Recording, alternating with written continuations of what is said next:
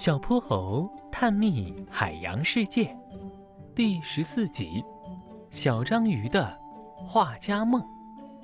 哗啦哗啦哗啦，小泼猴和哼哼猪来到一座小海岛上，他们躲在树荫下，听海浪有节奏地打着节拍。寄居蟹背着重重的贝壳在沙滩上漫步，跳跳鱼撑起自己强壮的尾鳍，跳上了粗粗的树干。云朵不停翻涌，贪婪地享受着从海面上吹来的舒适凉风。你们别踩我的颜料桶！一只小章鱼着急地对着小泼猴和哼哼猪大喊。小泼猴连忙把哼哼猪拉起来，可哼哼猪一个不小心，还是踩到了脚下那个装满了黑乎乎墨汁的圆椰子壳。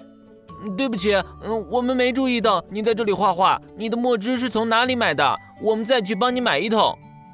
小泼猴和哼哼猪手足无措地站在原地。这可不是花钱就能买到的，这是我自己刚做出来的墨汁，我攒了好一会儿才只做出来这么一点儿，这下被你们全洒掉了，可怎么办呀？小章鱼又气又急。嗯嗯，那我们再帮你做一桶好吗？不过得请你教教我们怎么做墨汁。哼哼猪自责极了：“你们哪能做出来啊？这是我自己分泌的。我们章鱼的身体内有一个墨囊，囊里储藏着分泌的墨汁。在海里遇到危险时，我们可以收缩墨囊，释放墨汁，使海水变得一片漆黑，以便逃生。不过我们这片海域十分安全，我就把分泌的墨汁拿来画画了。可是现在我的画还有一半没完成，墨汁就被你们洒光了。”小章鱼生气地撅着嘴，哼哼猪想起自己临出发前带了一盒彩色的水彩笔，原本想把大海美丽的景色画下来，可是这一路上光顾着吃和玩了，愣是把画画这件事忘得一干二净。他赶忙回到金斗号里，翻出自己放在行李箱深处的水彩笔，送给小章鱼。我把我的水彩笔送给你，就当是赔你那桶墨汁了，可以吗？这个水彩笔很厉害的，如果用光了里面的彩色墨水，只需要加上普通的清水，也能产生原来的颜色。小章鱼好奇地接过水彩笔，用长长软软的触手卷着水彩笔试了试，高兴的不停赞叹。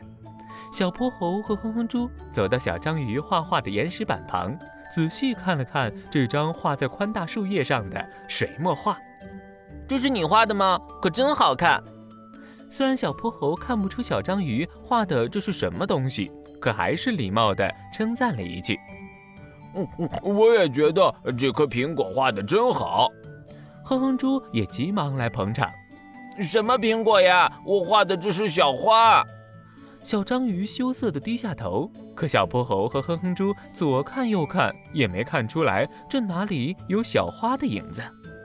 嘿嘿，我的画工还不太好，不过我会继续努力的。我相信我一定会成为大海里最棒的画家。虽然小章鱼画的确实不怎么样，不过他这份愿意为了梦想而努力的心，还是很值得小泼猴和哼哼猪尊敬的。嗯，原来是小花呀，我还以为是一个大苹果呢。哼哼猪尴尬的直挠头。哼哼猪，你就知道吃。小泼猴捂着嘴偷笑。不过他们都觉得，如果小章鱼今后用水彩笔画，自己一定不会再认错。小朋友们，小泼猴来考考你：小章鱼画画的墨汁是从哪里来的呢？知道答案的小朋友，记得在评论区。告诉我们哦。接下来，小泼猴和哼哼猪将带领大家去探索大海的更深处，那里还有更多好玩有趣的东西在等着我们。让我们驾驶金斗号继续前进吧。